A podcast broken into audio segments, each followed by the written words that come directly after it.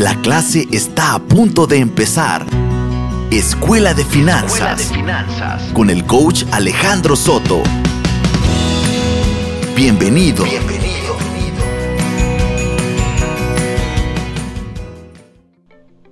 Hola, ¿cómo están? Buenas tardes. Me da gusto saludarles una vez más.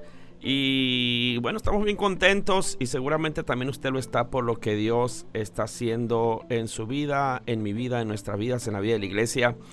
Y debe de saber que los mejores tiempos, el tiempo más emocionante, más extraordinario para usted está por llegar. ¿Por qué? Porque Dios siempre tiene algo mejor para nosotros. Dios nos está preparando, capacitando, está madurándonos para entregarnos cosas cada vez mejores. Así que Estamos con esa convicción en este lugar, estamos felices y también contentos de saludarles, contentos de que nos escuchen, de que estemos creciendo y aprendiendo, que estemos pues cada día creciendo en el área financiera, que es un área sumamente importante en nuestras vidas. Regularmente en las iglesias eh, se nos enseña poco y a veces se nos enseña mal acerca de finanzas. Así que pues lo que queremos es aportar un poquito, aportar de la mejor manera para que usted crezca en el área de, de, las finanzas. Porque mire, cuando usted crece en el área de las finanzas, usted puede ser bendición para el reino, usted puede ser bendición para otros, usted puede ayudar a muchas personas. Así que vamos a entrar en materia. Este, no se olvide que puede mandarnos sus mensajes, eh, sus saludos o preguntas al 6671-515278 y vernos por Facebook en Vive Radio Culiacán. También puede escuchar, reescuchar estas pláticas en Spotify.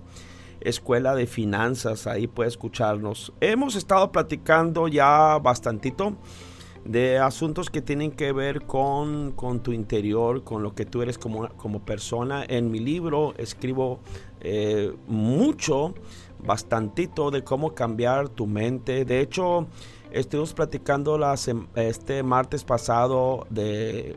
El, el jueves platicamos del capítulo 10 y 11. Luego platicamos otro poquito el martes.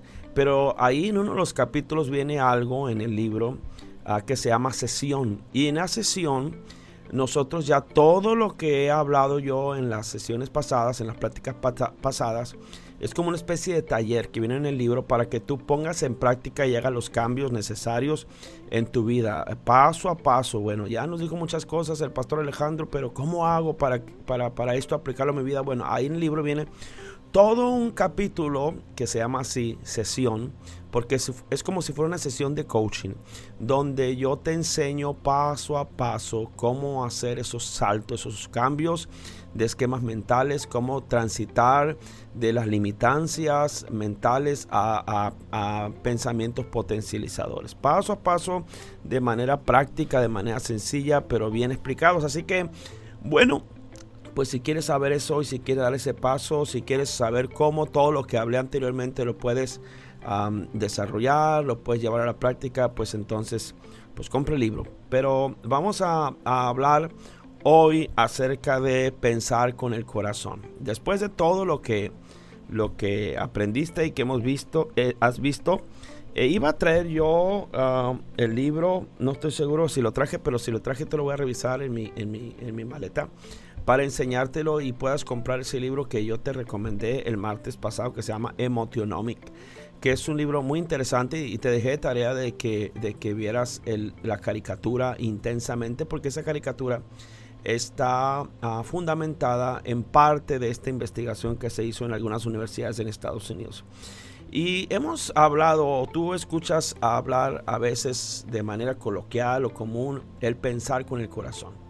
Y cuando lo decimos, pues lo decimos de que ah, de personas que que no sean tan racionales, que realmente no se piense con el corazón, pero que dejes un poquito que las emociones, no, no seas tan calculador, no seas tan, tan, tan pensante, no evalúes todo, de repente déjate llevar un poquito por lo que sientes, por tus emociones. Pues bueno, quiero decirle que más allá de eso, y les decía la semana, el martes pasado, somos seres altamente emocionales, mucho más de lo que tú has pensado alguna vez. Y ahora, ¿qué tiene que ver con, eh, con lo que estamos hablando? Tiene que ver que, con que yo te dije que para cambiar, primero tienes que analizarte a ti mismo a profundidad, cuáles son tus pensamientos, tus sentimientos, tus ideas, evaluarlas, este, sopesarlas y, y date permiso para cambiar. Y, cuando nosotros entendemos cómo funcionamos como personas, cuando tú entiendes cómo funciona un aparato, pues puedes manejarlo mejor, puedes controlarlo mejor, puedes trabajar mejor con él. Cuando no entiendes cómo funcionan las cosas, te cuesta mucho trabajo y vas a cometer muchos errores. Si yo tengo un conocimiento acerca de cómo funcionan las computadoras, por ejemplo, yo no entiendo entre, entre memoria RAM, y eh, no, pues que me dicen mis hijos, hay que comprar una computadora que tenga por lo menos 12 gigas. Pero también tiene que tener 500 o por lo menos un tera de no sé qué. Y entonces, pues ya me confunden porque yo no tengo ni idea eh, de qué es una memoria RAM. No, es que esto es para el contenido, esto es para hacerlo más rápido y esto sí. Y entonces, como no entiendo cómo funcionan, me, cuesta mucho trabajo entonces operar con ellas y estoy muy limitado. Una persona cuando entiende cómo funciona algo, se potencializa para trabajar aquello que entiende. Entonces, si tú entiendes cómo funcionan todos los seres humanos, entonces tú estás en la capacidad de trabajar contigo mismo y luego trabajar con las personas que te rodean. Porque tienes que empezar de ti. Todo el conocimiento que adquieres primero hay que aplicarlo en tu vida. Luego te va a ayudar a trabajar con los demás. Y hoy te voy a enseñar cómo funciona nuestra mente. Todo esto tiene que, acuérdate, dice, ¿qué tiene que ver esto con finanzas? Lo tiene que ver todo. Tiene que verlo todo, porque no importa cuánto sepas de finanzas, si tú como persona no estás capacitado para manejarlas, no vas a funcionar. Por eso hay tanto pobre y por eso hay tan poquitos ricos. O sea, es, es un porcentaje mucho, muy pequeño porque no solamente saben de números. O sea, no basta con que, ni modo que digas que todos los que estudian administración son ricos. Ni modo que digas que todos los que estudian economía son ricos. ¿Verdad que no? No. Administración de empresas son ricos todos. No. Finanzas, los que estudiaron finanzas son ricos todos. No, una minoría o a lo mejor de todos los que graduaron en esa eh, generación sobre finanzas, sobre administración, sobre economía, ninguno de ellos es rico y saben absolutamente todo acerca de finanzas, de administración y de economía. ¿Cuál es el problema? Que ellos como personas no han cambiado. Y ah, sus esquemas mentales siguen siendo los mismos. Tienen toda la información. Es más, pueden ir a tu empresa, corregir lo que está mal, pueden darte consejería, pueden orientarte, pueden hacer mil cosas, pero ellos no van a ser ricos jamás. ¿Por qué? Porque su mente está limitada. Tienen un, un, asunto que tiene que ver con su mente inconsciente, con su mente emocional, con su mente reptiliana. No tiene que ver con su mente racional. En la mente racional tienen toda la información posible. En su mente emocional están los problemas. Y de eso te quiero hablar hoy para que entiendas cómo funciona esto en base a investigaciones que se han hecho, no en base a pensamiento mío ni a alguien que se le ocurrió, sino investigaciones que se han hecho. El proceso de toma de decisiones de las personas es ante todo rápido, fíjate bien, el proceso de toma de decisiones de las personas es, ante todo, número uno, rápido. Número dos, emocional. Y número tres, inconsciente. Las decisiones que las personas toman, las toman rápido. Las toman rápido. Lo que pasa es que esas personas que tú piensas que son racionales y que piensan mucho las cosas, no, la decisión ya la tomó. Lo que está buscando es justificar a través de la razón la decisión que ya tomó. No es que es muy racional. No es que va a tomar su decisión racionalmente. No, la decisión emocionalmente ya la tomó. Casi todas las decisiones que tomamos de manera recurrente son rápidas, emocionales y son inconscientes. Es decir, no pasan por un proceso de conciencia. En una palabra, las decisiones que tomamos son intuitivas. El 99% de las decisiones que tú tomas son intuitivas. Ahora, escúchame. Si entonces es verdad que las decisiones que tomas van a ser intuitivas, es decir, van a estar regidas en mucho por cuestiones emocionales y no racionales, que van a ser decisiones rápidas, que van a ser decisiones inconscientes, entonces tienes que trabajar con tus emociones. Y tienes que trabajar con tu inconsciente para que, para que las decisiones que tomes sean acertadas y sean buenas. Porque las decisiones que tomas van a ser intuitivas, basadas en las emociones y las percepciones. Entonces, si tú tienes un daño emocional, tienes un problema emocional, tienes un problema en tu percepción, vas a tener un problema para tomar decisiones acertadas. ¿Sí me explico? Entonces, déjate de andar queriendo navegar y, transitar todo de lo emocional a lo racional, porque eso va a pasar muy pocas veces, y mejor trabaja con tu área emocional, que al final ahí se van a tomar la mayoría de las decisiones para que decisiones que tomes, sean racionales o emocionales, sean buenas decisiones. Entonces, tú racionalmente dices, ah, yo un día voy a ser rico porque sé mucho de administración y me estoy preparando lo que tú quieras. Pero emocionalmente, cuando te paras delante del gerente, cuando te paras delante de la persona importante, cuando te paras delante de la audiencia, cuando tienes que tomar las decisiones importantes, te trabas, te limitas, tartamudeas, te pones rojo, se te nubla la, mente, se te olvidan las cosas y todo lo que tenías planeado se vino abajo. ¿Por qué? Porque tu, tu ser emocional tiene conquistado tu corazón y tu ser emocional es el que responde ante todas las situaciones en tu vida. Eso pasa con todo mundo, no pasa contigo. No es que el que es muy rico es muy racional, no, es que el que es muy rico tiene equilibradas sus emociones. Ha logrado conciliar sus emociones con su razón, de tal suerte que sus emociones lo llevan a, responder de manera adecuada. ¿Sí? No se trata de ser más racional. o sea, para ser más racional dirás tú, pues voy a tomar cursos, capacitaciones. No, no se trata de ser más racional. No puedes luchar contra tu propia naturaleza. Se trata de sanar las emociones para que tus emociones colaboren contigo en lograr los objetivos que tú deseas. Entonces, el asunto principal es que la gente siente antes que pensar. Sentir es antes que pensar el sentimiento llega antes que la razón, pero llega mucho antes. Si tú llegas a un lugar, mira, en el asunto de la iglesia, por ejemplo, eh, se hizo un estudio de las personas que ah, van a la iglesia. Más del 80% de las personas que van a la iglesia decidieron si van a volver a no antes de que empiece la reunión. Todavía no escuchan el predicador, que el predicador puede ser el mejor predicador del mundo. Y pueden decir el mejor sermón del mundo.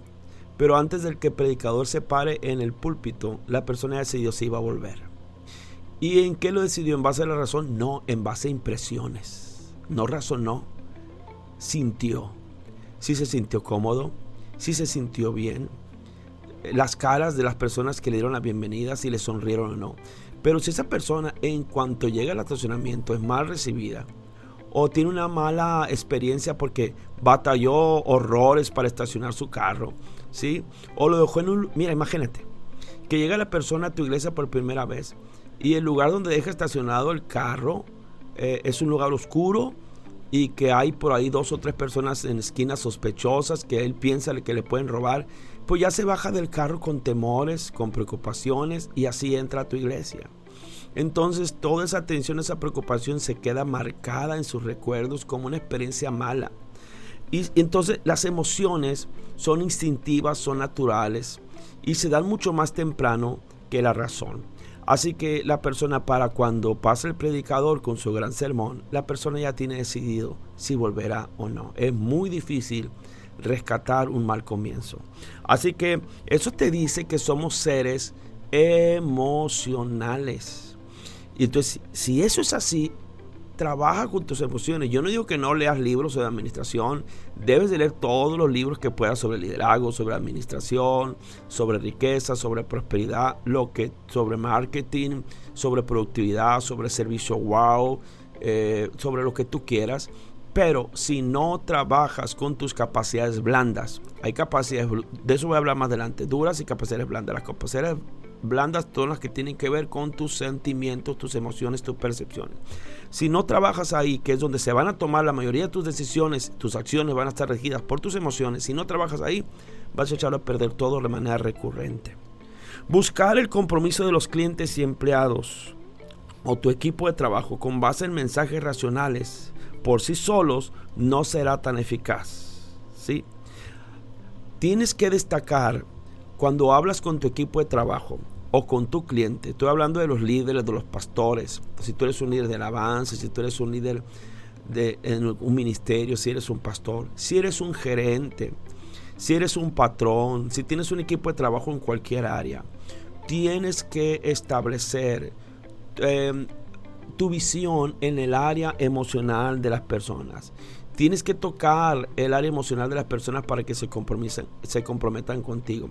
Tú puedes darles todas las razones posibles, puedes traer un, una proyección, puedes hacer una presentación racional, una presentación que apeles a, a, la razón, a la inteligencia, de que tus metas son muy inteligentes, que tu visión es muy inteligente, muy bien planeada, muy bien pensada. Eso está muy bien, eso es correcto, eso no lo tienes que dejar de hacer. Pero si no apelas a sus emociones, es muy probable que muy poco de lo que tú digas les afecte para seguir tu visión. Tienes que trabajar con sus emociones. Tienes que trabajar primero con las tuyas, pero tienes que aprender que somos seres emocionales. Y esto tiene que ver con todo, con tus relaciones, con tu familia, con tu matrimonio. En la economía, el valor que se asigna a las cosas se asigna de manera emocional y no de manera racional. Es decir, el lugar donde te gusta ir a comer quizá ah, no es el lugar donde cocinas más rico. Es el lugar donde tú has tenido tus momentos más felices, donde tienes tus mejores recuerdos. A mí hay veces que me dicen, en tal lugar, porque yo soy un amante del sushi, deben de saber. Me dicen, en tal lugar venden un sushi muy bueno. Y ahí voy yo, estoy desesperado por experimentarlo y llevo a mi esposa. Y resulta que me dan un servicio que no es el que me dan en el lugar que yo prefiero. Y entonces este me vengo ahí diciendo, ¿cómo es que tal persona se atreve a decir que ese sushi es muy bueno? La verdad que es pésimo.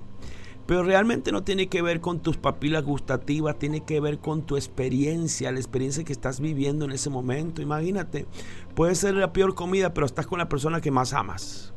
Puede ser la peor comida, pero ahí es que te pidió tu novio que fuera su que te casaras con él. Imagínate. Pero ahí fue donde conociste a tal persona. Pero ahí fue donde pasaste un tiempo con tus amigos, reíste, conversaste, la pasaste magnífico, fue una noche increíble pues pueden vender la peor comida, pero a ti te vas a ver a gloria. ¿Sabes por qué? Porque las emociones superan siempre la razón. Las emociones predominan, preponderan sobre tu razón. Así que tienes que aprender a trabajar con eso. Entonces el valor de las cosas se asigna de manera que emocional. Vendes emociones. Escúchame, lo que vendes son qué? Son emociones. Un mismo producto una misma casa, un vendedor la puede vender en un precio y otro la puede vender 50% más cara. ¿Por qué? Porque él no está vendiendo un objeto, una casa o un servicio solamente, está vendiendo una experiencia. Cuando pasa la persona, le empieza a hablar, imagínese esta recámara, Imagínese usted esta cocina, en esta cocina usted va a traer a sus amigos, esta, y, y, hace que esa persona tenga una experiencia, se imagine en su mente sucediendo cosas grandiosas en esa casa. Entonces esa persona le va a querer comprar la casa porque las emociones que le produce son muy grandes. O si esa casa al llegar le evoca la casa de su niñez por alguna razón, se parece en algo, pues esa persona le va a pagar un precio extraordinario. Por eso usted tiene que conectar sus ventas, su visión, su proyecto con sus emociones. Usted tiene que conectar a su cliente. Usted tiene que conectar a sus empleados, a sus servidores, a su equipo de trabajo. Los tiene que conectar emocionalmente con lo que usted quiere. Porque somos seres emocionales, más que racionales.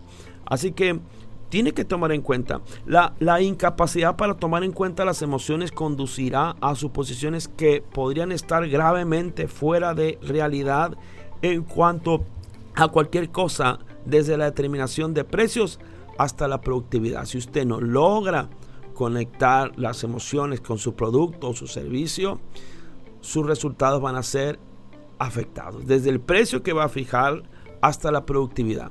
¿Qué tanto trabaje su equipo de trabajo? ¿Qué tanto empeño le ponga al asunto? ¿Qué tanto produzcan? ¿Qué tan bien se desempeñen sus, eh, este, empleados? ¿Qué tan caro pueda vender un producto? ¿Qué tan bien pueda un producto? ¿Qué tan buscado sea un producto? Tiene que ver con qué? Con experiencias, más que con emociones. Por eso las imágenes venden más que las palabras, siempre, porque las imágenes nos evocan experiencias. Los las imágenes nos llevan a tener experiencias. Entonces, antes de ir al primer corte, quiero que apunte cinco principios claves de lo que le estoy hablando. Apúntelos por ahí. Principio número uno. La emoción impulsa a la razón más de lo que la razón impulsa a la emoción. Se lo voy a repetir.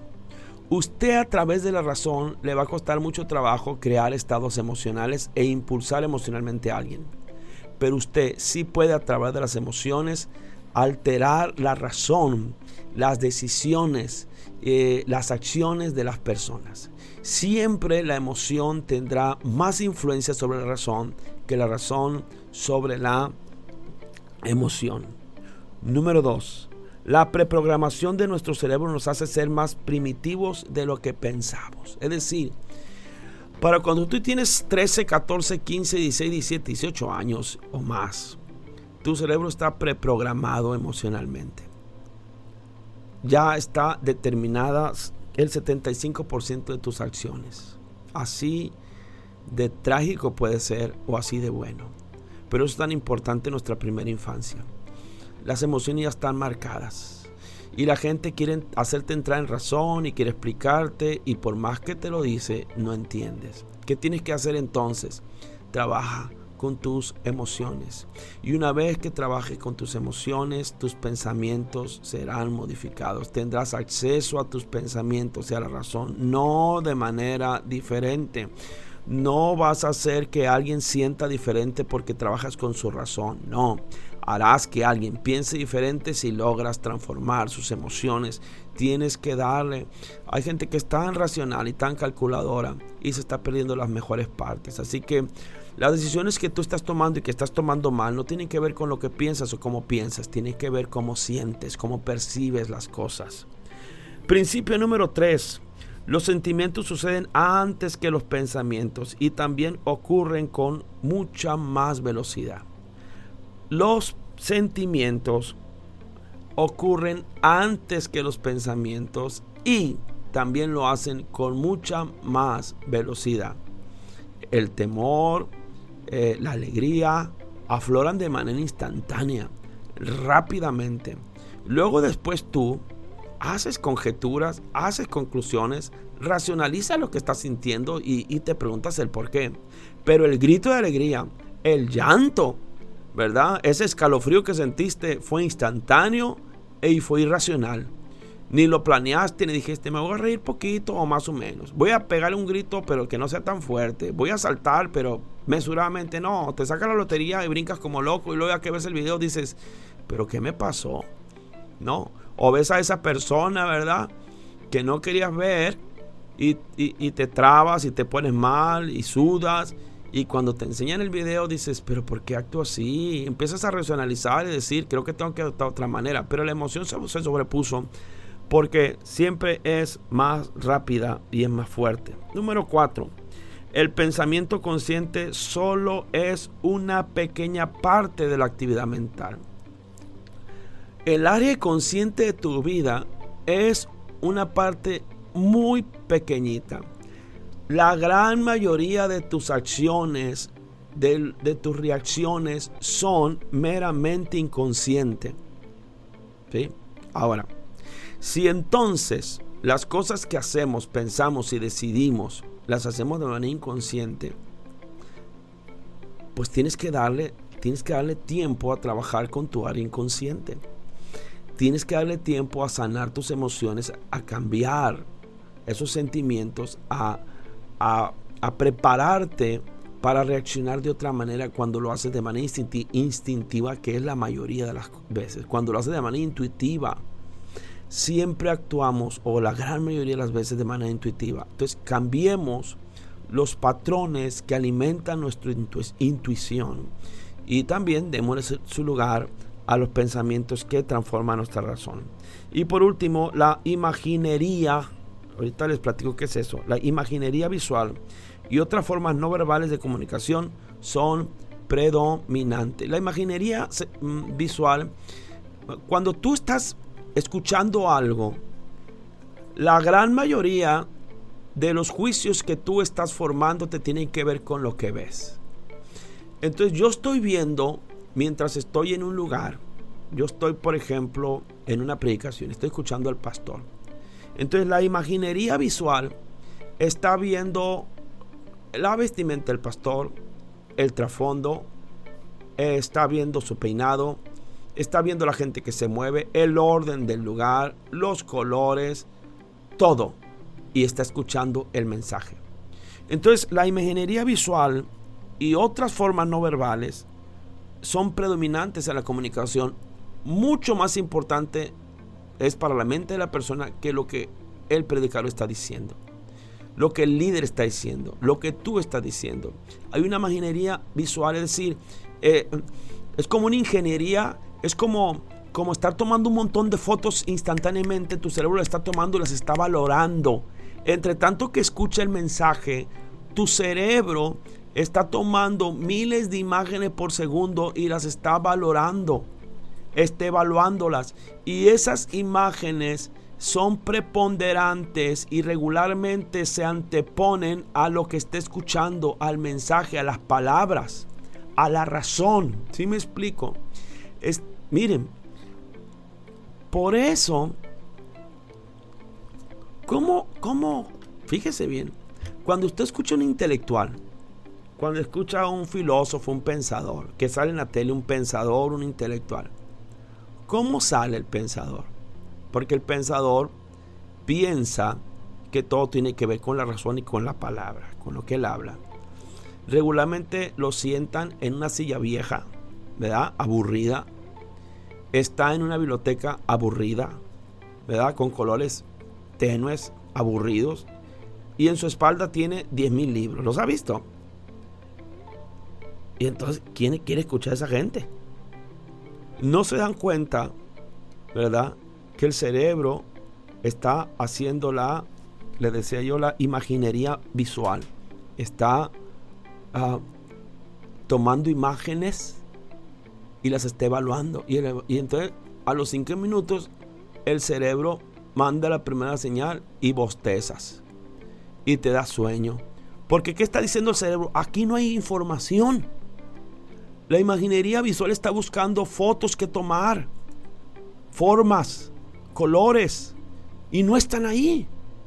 Y entonces obligas al cerebro a escuchar solamente cuando el cerebro no está hecho para escuchar solamente, está creado para sentir, para, para tener emociones. Pero le quieren apagar el área emocional, ¿no? Pues cuando tú ibas a las iglesias antes, las iglesias eran color cremita, todas eran cremita casi. Todo era cremita, las bancas eran color cafecitas, el altar era cafecito, todo era de madera casi, el púlpito era de madera también, el fondo donde estaba el pastor tenía que ser tenue. Y el pastor se ponía un, un traje tenue. Y todo era tenue. Entonces, ¿qué pasaba ahí? No había información que el cerebro pudiera recoger. Porque, ¿qué querían decir en las iglesias? Que no las emociones no son importantes, lo importante es lo que el mensaje que tienes que recibir. Y no nos damos cuenta que el, que el cerebro es mucho más emocional que racional. Y si tú quieres llegar a la razón de alguien, tienes que afectar sus emociones primero. Ahí está. Si quieres llegar a la razón de alguien, tienes que afectar primero sus emociones. Y esto lo estoy diciendo para ti, para que trabajes con tus emociones y te liberes y logres cambiar tus percepciones para que le permitas a tu razón alcanzar los objetivos que tanto deseas. Mientras tanto, no haya un cambio en tus emociones, serás presa de malas percepciones, de malas decisiones, porque tú piensas que tienes recuerdos de que el dinero es malo tienes experiencias de fracaso, de derrota, de que intentaste, de que se burlaron de ti, que te dijeron que no podías y todo eso que está no en tu razón, está en tus emociones, te está minando, te está inhibiendo y te está interrumpiendo en tu avance por el éxito. Escuela de Finanzas. Escuela de Finanzas. Y mire, yo leí una barbaridad de libros que tienen que ver con finanzas, muchos libros, por, un espacio como de tres años. Porque así como que me han entrado periodos donde yo me capacito en ciertas áreas y hubo un tiempo en que yo quise capacitarme en la de finanzas. Estuve leyendo bastantitos libros sobre finanzas y ninguno de ellos me di cuenta tocaba eh, el transformar al ser a la persona. Te hablaban del que hacer, pero no del ser. Y descubrí que el problema de la gran mayoría tiene que ver con su ser, más que con el hacer. O sea, no es que no sepan qué hacer, es que su ser no se los permite. ¿Sí me explico? Es como cuando te aprendiste la, poesía, ¿no? Que ibas a, recitar el lunes en el día en, tu, en tu escuela, el día que había homenaje. Y, y, ahí estaban tus papás para que te aprendiera la poesía y te decían cómo te pararas, ¿no? Y cómo hicieras tu mano para la izquierda y para la derecha, banderita, banderita, banderita tricolor y todas tus expresiones y vas a dar un paso adelante. sabías exactamente qué hacer, te aprendiste memoria todo este, toda, tu, toda la poesía, pero llegó el gran día, el día de decir la poesía. Te paraste frente al público y te vino el terrible este pánico escénico. Y ahí todo lo que sabías se redujo a nada. ¿Y qué fue lo que pasó? Te quedaste enmudecido, dijiste dos o tres palabras, ya no supiste qué decir, movías las manos sin sentido, caminabas, dabas un paso para atrás o te mecías de un lugar a otro de nervios. Empezaste a ver por ahí la risa de uno, del otro y del otro. Aquel momento que tú pensabas que iba a ser tu momento glorioso se volvió el momento más terrible de tu vida. Y eso lo que hizo únicamente fue retroalimentar tus, tus miedos por igual de sanar, ahora te sientes más terrible. De tal suerte que se queda en tu mente fijada una emoción, la emoción de la incapacidad, de la vergüenza, del temor. Y eso va contigo a donde quiera que vayas. Así que no importa si tú vas a un curso de lo que tú quieras y lees 20 mil libros.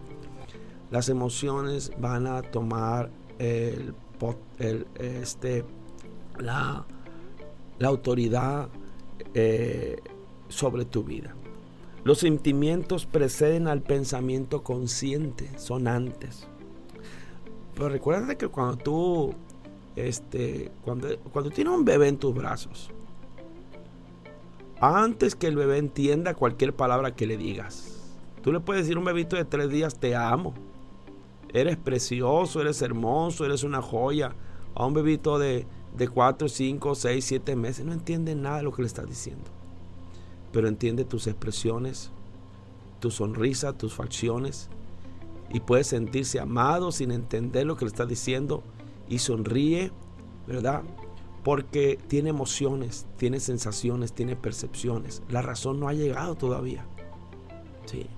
Luego el niño crece de un año y todo ellos emociones. Lo que te, y, y, la razón no llega. Conforme va articulando su lenguaje y va aprendiendo cosas, conceptos, entonces la razón se va formando, ya como a los 7, 8 años el niño ya tiene una razón pues madura, poquito más independiente, ya razona, ya emite juicios, pensamientos, llega a conclusiones, pero se llega pues por allá a los 7, 8 años.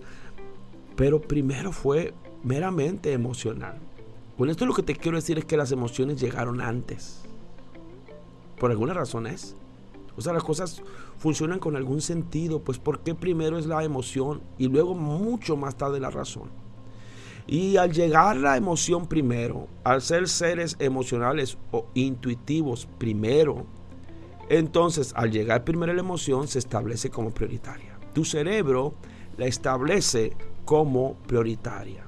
Entonces a la hora de atender la emoción o la razón, se le va a dar siempre el privilegio a quien llegó primero. Y llegó primero la emoción, así es sencillo. Si fuéramos nacidos seres racionales y luego nos volvemos seres emocionales, pues pensaríamos que la razón tiene preponderancia sobre la emoción, pero no funcionamos así y a veces queremos actuar contra corriente. Por eso en las escuelas de administración, les digo otra vez, de economía y de finanzas, hablan tanto de la razón, de los cálculos, de las matemáticas, de los números, que vuelven a esas personas casi insensibles según ellos, lo cual no sucede así, no es verdad. Que no trabajan con su área interna, de tal suerte que salen de ahí para ayudar a que otros sean ricos, pero ellos nunca lo logran ser. Son buenos para los números, para las cuentas, para la administración, pero ellos nunca llegan a obtener riqueza. ¿Por qué? Porque hay un área que no conquistaron, se llama el área emocional. Dado que el cerebro racional se derivó del cerebro emocional y siempre permanece vinculado a él, nunca se separan, entonces el, el, el, el, cerebro emocional siempre tendrá preponderancia sobre el cerebro racional, porque el cerebro racional se deriva del emocional y no al revés. Y nunca se separan siempre viven en una íntima comunión el cerebro emocional y racional. No es verdad que tú vas a lograr separar tu emocionalidad de tu razón. No, es que yo soy muy, muy eh, racional, a mí me gusta pensar mucho las cosas, yo no me juego por las emociones. Lamento decirte que estás viviendo en un autoengaño. No es así, no es así. Eh, tratas de justificar lo que emocionalmente eh, ya estás sintiendo. La parte emocional del cerebro, escúchame, esto es científico, es más grande que la parte racional. Cuando divides tu cerebro, cuando estudiaron el, cerebro, se dieron cuenta que la parte emocional era sustancialmente más grande que la parte racional. Ahora pregúntate por qué. Por, a ver, racionalmente, inteligentemente, ¿por qué el área que abarca tu cerebro emocional es mucho más grande que el área que abarca tu cerebro racional.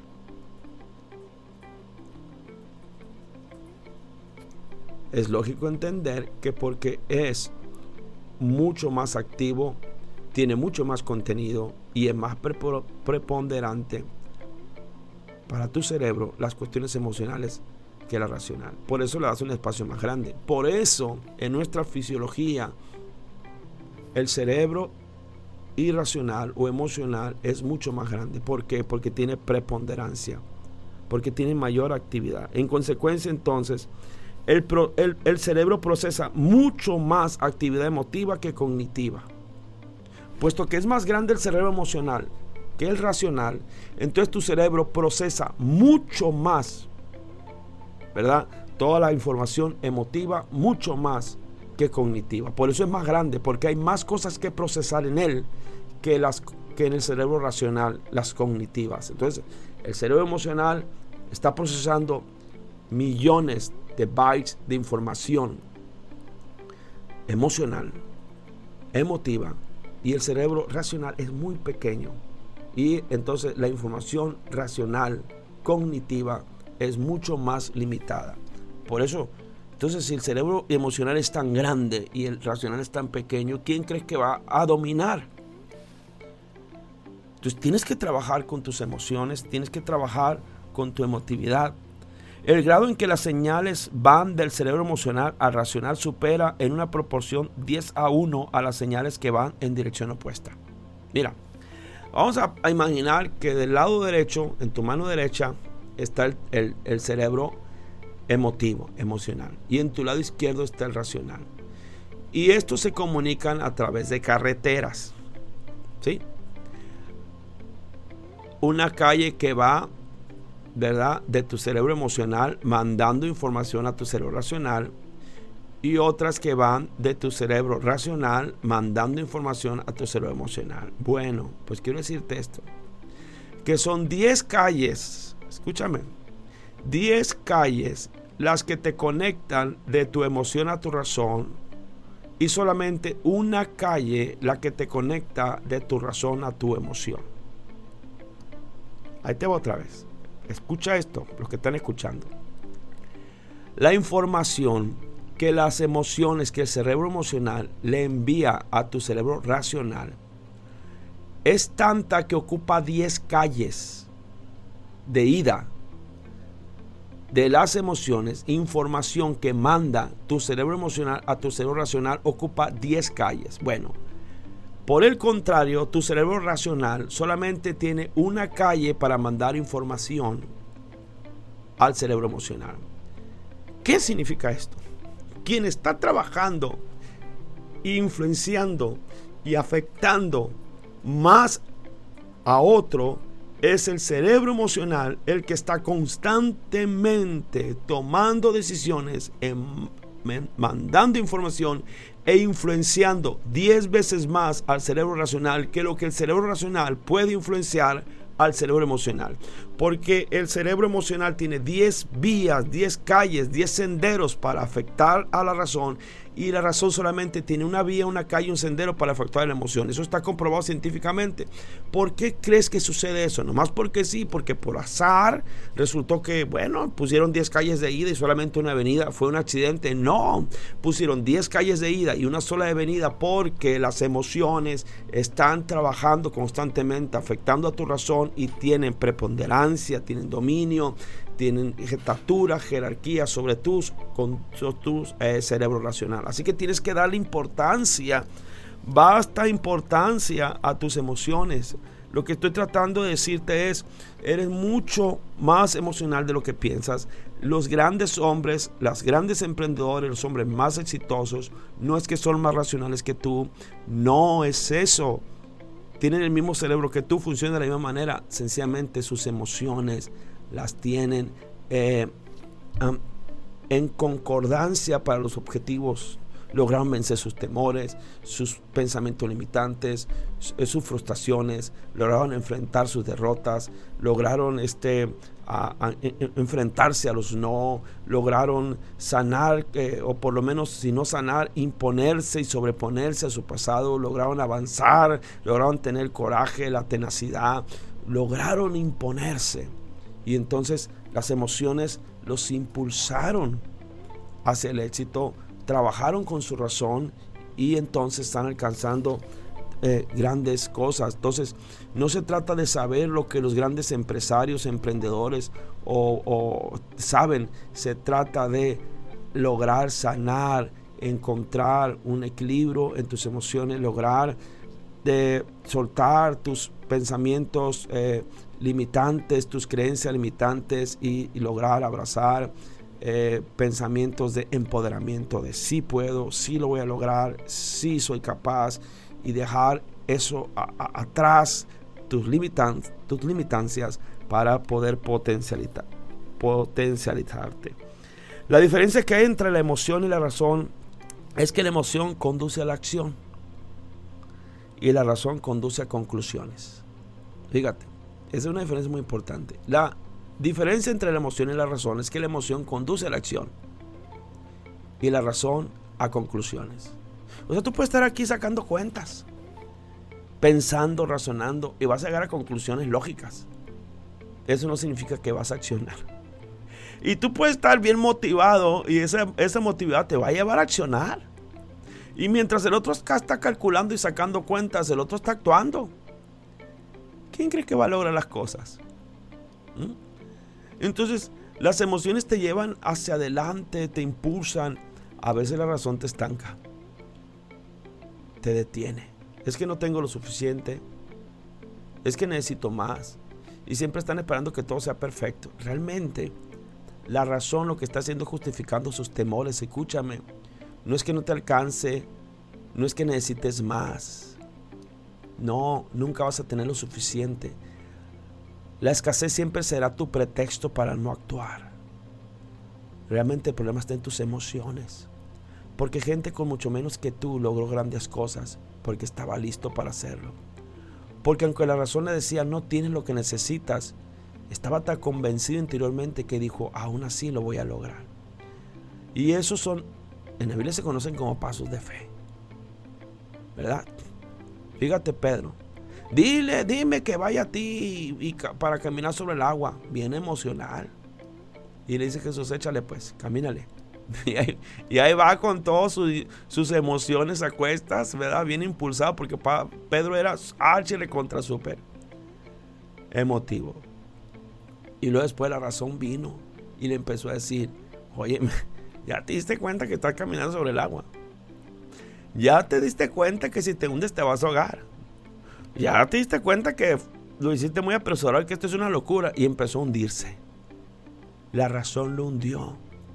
La emoción lo estaba manteniendo a flote. Entonces, tienes que aprender que las emociones son las que te hacen actuar. La razón te hace llegar a, conclusiones. Así que sana tus emociones.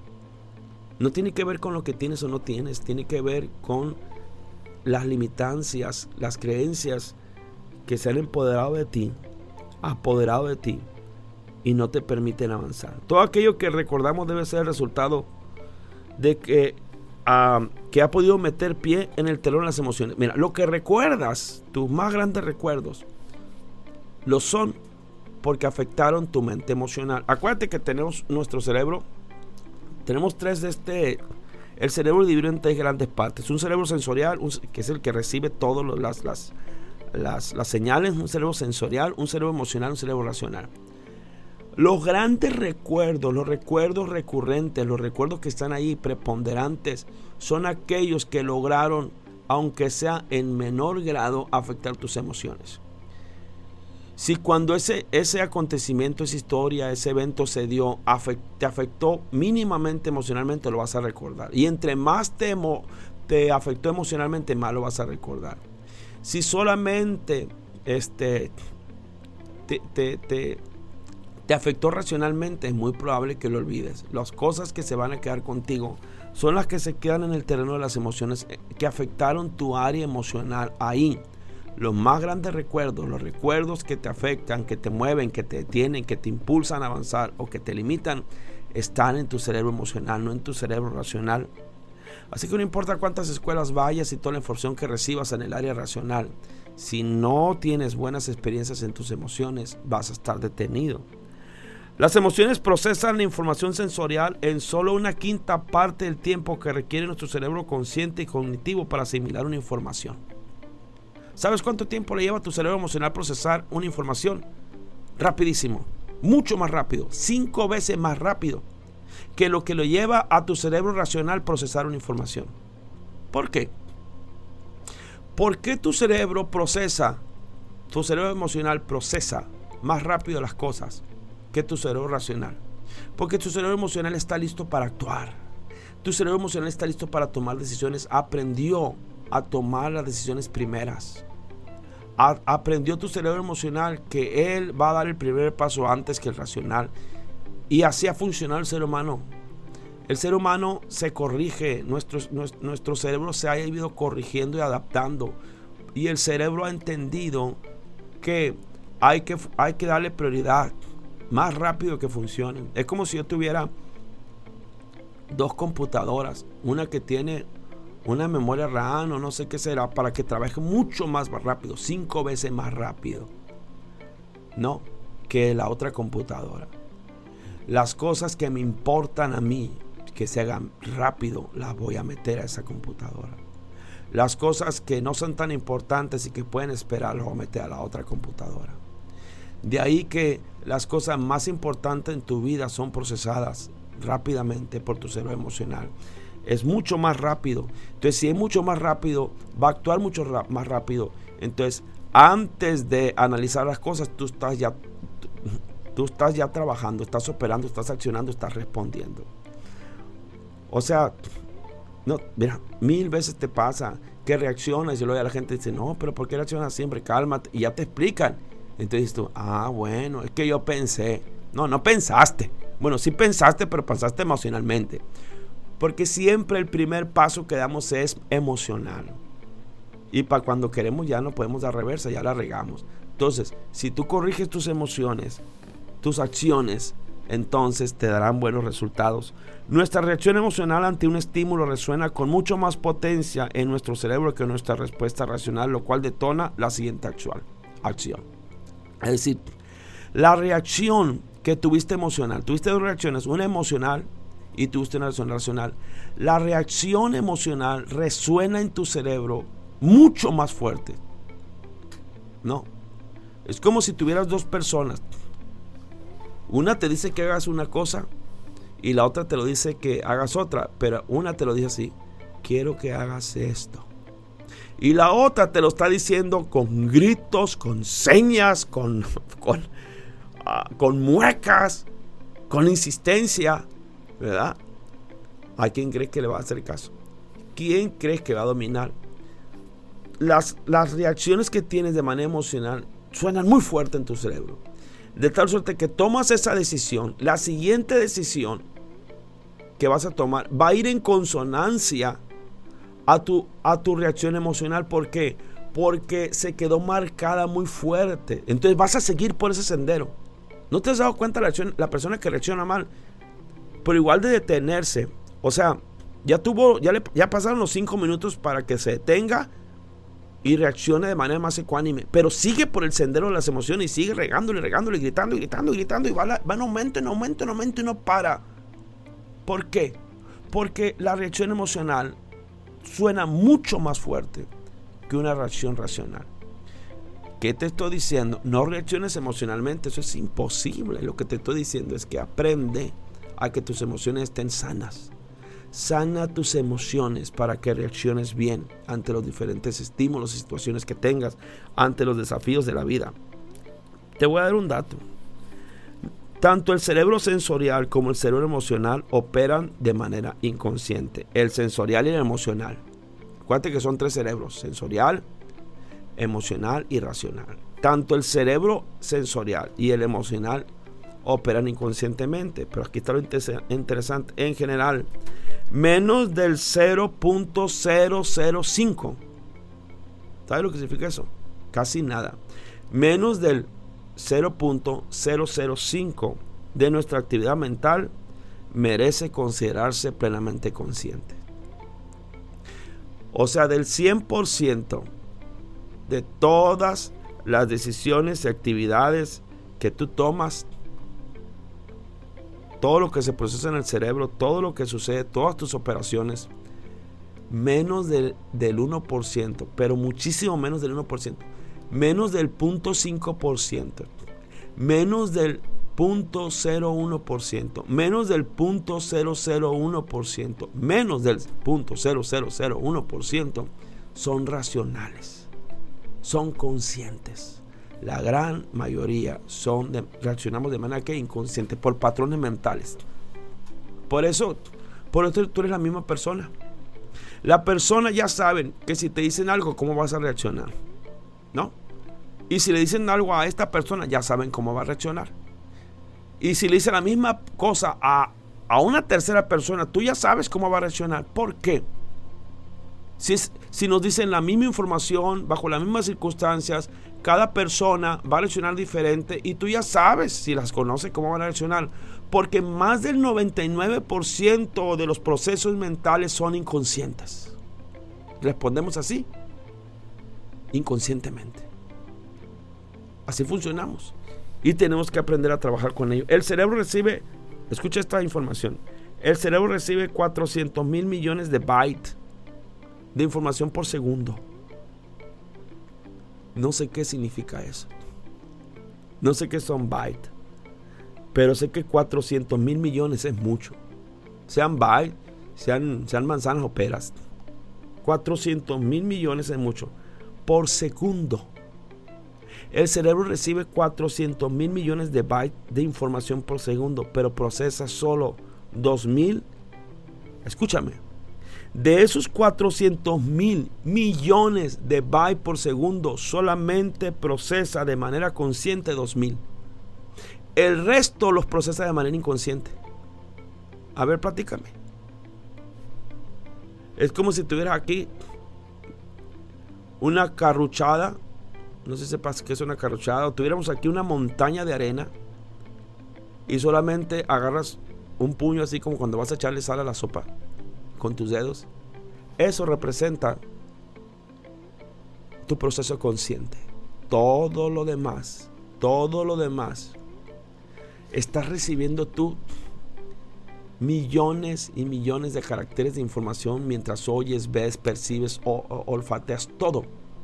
Y por tu consciente solamente está pasando, procesándose una cosa muy pequeña. quiere decir que tienes que trabajar con tu área emotiva. Urge.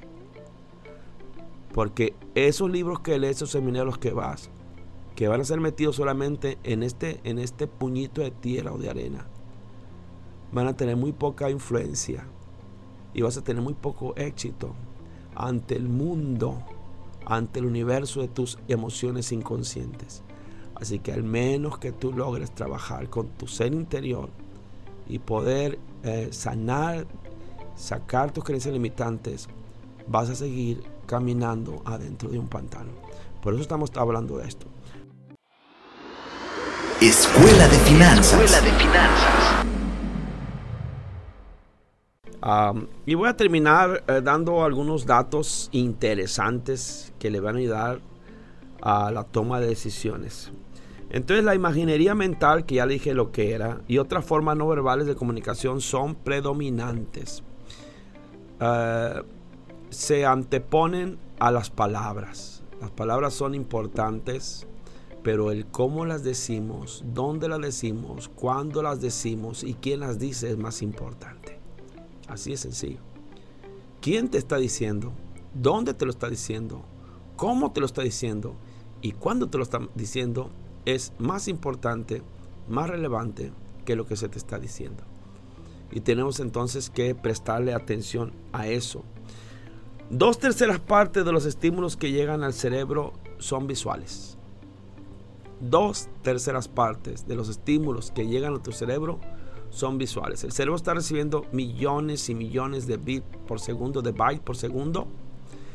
Dos terceras partes de esos estímulos esas sensaciones tienen que ver con tu visión. Fíjate nomás para que te des cuenta lo importante de los aspectos visuales. Tienes que tomar en cuenta lo que ves. Por eso tiene tanto éxito el Facebook, por eso tanto éxito el, YouTube, por eso tanto éxito ahora el, el, este, ¿cómo se llama? Ahora el otro se llama TikTok, ¿ya? Por eso. Y todos los días están subiendo miles, si no es que cientos de miles de imágenes. Cientos de miles de imágenes. Porque entienden que dos terceras partes de la información que recibe nuestro cerebro, de los estímulos que recibe, son visuales. Por eso debemos darle importancia a lo visual. Fíjese lo que dice la Biblia, que eh, el hombre ve lo que está delante de sus ojos más Dios ve el corazón. ¿Sí? El asunto es que cuando usted sale, cuando usted se presenta en una, en una reunión, cuando usted se presenta en una cita, cuando usted se presenta en X lugar importante para usted, usted no va a presentarse delante de Dios, va a presentarse delante de los hombres. ¿No? ¿Y qué es lo que van a ver ellos? Lo que está delante de sus ojos. Y van a tomar decisiones y van a evaluar en base a lo que ven sus ojos. Entonces, si usted llega todo maltrecho, todo despeinado, llega tarde y, y, llega tartamudeando y se sienta casi y lo que pues las personas no, no, no está usted delante de Dios, Dios Dios no le importa eso a las personas sí porque somos seres mayormente visuales más del 50% del cerebro está dedicado al procesamiento de imágenes mentales. La mitad de tu cerebro está chambeando en procesar las imágenes. Así que así de importante. Es, es como si dividieras tu cerebro en departamentos, ¿no? Y la mitad de los recursos que tú tienes y la mitad de tu espacio, de tus oficinas, se lo, se lo cedes al área visual.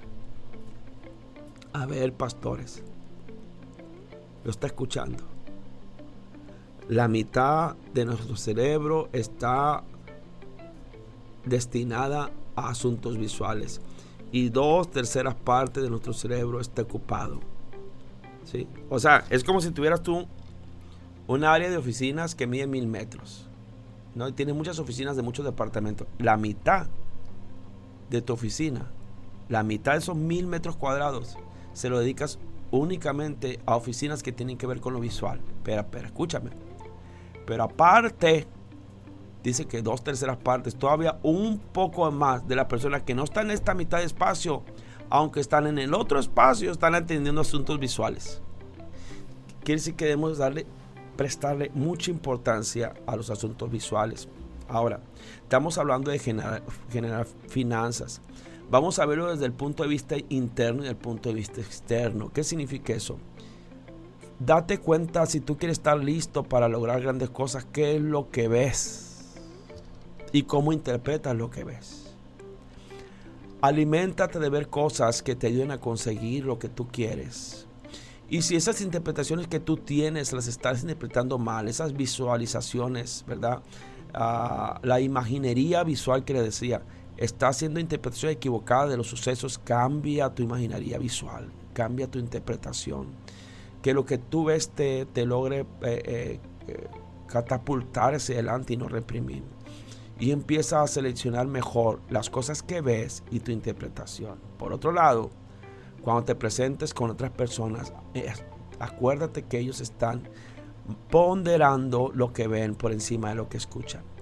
Los planes que hagas de trabajo, pon atención a lo que la gente verá Ponle mucha atención porque afectará mucho más lo que vean que lo que escuchen. Así que sé inteligente, sé sabio. Por eso es tan importante las envolturas de tus productos, la imagen de tu restaurante, cómo presentas el platillo. Todo eso es tan importante, más allá del rollo que tú le vas a aventar. Luego lo tercero, el 80% del aprendizaje tiene una base visual. 80% de lo que aprendemos tiene una base que visual, el 80%. Quiere decir que si tú le pones poca importancia a lo visual, lo más seguro es que la gente que te escucha aprenda muy poco. Así que dale atención a esto. Los seres humanos somos demasiado visuales. Pensamos en imágenes, no en palabras. ¿Pensamos en qué? En imágenes. Cuando tú estás leyendo la Biblia, ¿qué haces? Estás viendo, te transportas al lugar Ves la guerra, ves los soldados, ves los caballos, ves a Moisés abriendo el mar, ves el mar que se abre, ves a Faraón. Si lo estás viendo mientras lo lees, se va a quedar contigo. Si no haces ese ejercicio, lo más seguro es que lo olvides. Porque nuestro aprendizaje es más visual. Yo recuerdo que hace tiempo usaban un comercial en la radio. Ya ve que la radio pues es auditiva. Usaban un comercial en la radio de una persona que este que que llegaba, ellos lo contaban, que llegaba a entregar un ramo de flores a una persona y luego que mientras le entregaba el ramo de flores se soltó el perro y que el perro se acercó y empezó a, ladrar y que tuvo miedo y, narran toda una historia. Y cuando termina la, la, la cuentan tan bien la historia que usted está imaginando todo. Y cuando termina dice ellos, ¿verdad que lo vio? escucha, dice, lo vio en la radio, porque en la radio las cosas también se ven. Es el poder de la visión. Entonces tenemos que aprender a trabajar con nuestras imágenes mentales y también a trabajar con las imágenes mentales que producimos en las otras personas. Lo que los consumidores, lo que tus clientes, lo que tus servidores, tus empleados, tu equipo de trabajo no puede ver en verdad o al menos no puede hacerse una imagen clara de lo que les estás diciendo, será muy difícil que se quede con ello. Si tú platicas con tu equipo de trabajo, con, o los consumidores a los que les vendes, a los que les prestas un servicio, si lo que tú les ofreces, lo que tú les hablas y tu visión, lo que tú quieres compartir, no lo pueden ver claro en su mente, si no lo pueden ver ellos físicamente, pero tampoco lo pueden reproducir visualmente porque es complejo, porque no está bien explicado, es muy difícil, muy difícil que tú logres obtener su atención y que lo que tú les compartiste se quede con ellos. ¿Por qué? Porque somos seres que aprendemos y retenemos aquello que podemos visualizar. Si no con estos ojos, y con, lo, con la visualización de la visualización de la mente. El 55% de la información se transmite mediante expresiones faciales cuando tú estás hablando con alguien, la persona está recibiendo el 55% de lo que recibe de ti es por tu gesticulación. Luego el 38% de la comunicación se logra por medio del tono de voz. No lo que dices, sino el tono el volumen, la acentuación que tú, con la que tú lo dices. Y solamente el 7%, imagínate qué, catástrofe de la comunicación se logra mediante el intercambio verbal. 7% de lo que tú lograste decir, solamente el 7% que se quedó en el corazón de las personas tiene que ver con lo que dijiste. El resto tiene que ver con lo que estaban viendo, con los estímulos que estaban recibiendo. Porque somos seres más eh, sensitivos y emocionales que racionales. Entonces, ¿qué quiere decir eso? Que, que, que la manera en que piensas y de la cual tú defiendes que tienes la razón. Tú dices, es que yo tengo la razón, es que así es y así soy y, y yo pienso que estoy bien. Pues escúchame, eso que tú piensas, esos conceptos que tienes, están dominados básicamente por cuestiones emocionales, por percepciones, por sensaciones, no por realidades, sino por interpretaciones de las mismas. Así que cámbialas. Cambia tu manera de percibir las cosas, cambia tu mundo, cambia tus decisiones, cambia tu destino, cambia tu futuro. Pero trabaja con tu ser interno. Todo aquel que quiera regresar a lo básico debe recordar que no existe nada más básico que la comunicación no verbal. Ahí le va pastores y líderes todo aquel que quiera regresar a lo básico debe de entender que no existe nada más básico que la comunicación no verbal. En el mundo antiguo había tanta simbología, simbología, había tantas señales, ¿verdad? Los profetas usaban muchos símbolos, muchas metáforas. Jesús mismo usaba metáforas. Te narraba historias para decirte una verdad. Porque si te decía la verdad, a tu razón, seguramente pronto se iría. Pero cuando te contaba una historia, todo estaba alrededor de una historia. La mujer de flujo de sangre era una historia. Bartimeo una historia. Saqueo es una historia. La, la, mujer del pozo, ¿verdad? La ramera del pozo, otra historia. Y luego te contaba parábolas. Todo estaba rodeado acerca de imágenes, de visiones, visualizaciones nunca se te va a olvidar. Nunca. Porque Jesús sabía, Él lo sabía, que más allá de lo que decía, hay un contexto, hay un entorno. Todo lo que enseñaba, Él trataba de poner ejemplos. Miren esto, miren las flores, miren los lirios, miren el campo. Te decía, créate una imagen porque te voy a enseñar algo. Y no se te va a olvidar porque hay una imagen de por medio. Entiende eso. Y nosotros tenemos que crear imágenes en nuestro entorno tenemos que enseñar con figuras, tenemos que, llenar de colores los espacios en los que tenemos a las personas, en los que le enseñamos, tenemos que ser más, ayudar a que las personas aprendan más, eh, facilitándole las cosas a través de, ejercicios visuales y ponerle más atención al área emocional, al aprendizaje por medio de las emociones. Sentimos al principio al final del proceso de toma de decisiones, pedimos a la amígdala que nos firme el cheque. La amígdala es la pequeñita parte del cerebro que es la parte racional, la parte inteligente que decimos. Entonces tomamos la decisión, ¿verdad? Y luego ya nomás pasamos por la oficina de firme de cheque, que es la razón, para que nos lo firme, pero la decisión ya fue tomada. Aunque el que firme el cheque piensa que tiene el control. Pero no es así, la razón, nuestra área racional no es al final la que toma las decisiones, siempre pondera la emoción. Sentimos con más rapidez de lo que pensamos. La información de los recuerdos tiene su base en el área emocional y no racional. Al, final tú no decides qué recordar o no. Tú no tomas esa decisión. Es algo inconsciente. Y de manera inconsciente afloran esos recuerdos siempre. La, mayor parte de nuestra actividad mental sucede fuera de la conciencia a nivel inconsciente. Y por último, la actividad mental a a menudo se inicia por las impresiones visuales, sensoriales, que conducen a respuestas emocionales que comunicamos en la mayoría de los casos en forma no verbal. Así que, ¿qué te quise enseñar hoy? La importancia de tus emociones, de tus percepciones, de que aunque yo te dé y recibas toda la información del mundo, al menos que logres transformar tus ideas, tus creencias limitantes en creencias potencializadoras, al menos que trabajes te hagas un autoanálisis y quieras transformar tu ser interno, no vas a poder lograr aquello que estás pensando lograr. Y bueno, pues si quieres compra el libro, porque ahí te enseño cómo hacerlo en, en algunos de los capítulos. Eh, nos vamos a ver si Dios quiere y si Cristo no viene antes el próximo martes eh, con el Señor y vamos a seguir platicando sobre educación financiera, cómo obtener eh, la riqueza, porque obtener riqueza es posible y solamente hay que trabajar un poco con quien tú eres, no con lo que tú sabes. Dios te bendiga y nos vemos el próximo martes. Bendiciones a todos. Saludos. Acabas de escuchar Escuela de Finanzas. Escuela de Finanzas. Escúchanos martes y jueves de una y media a dos y media de la tarde.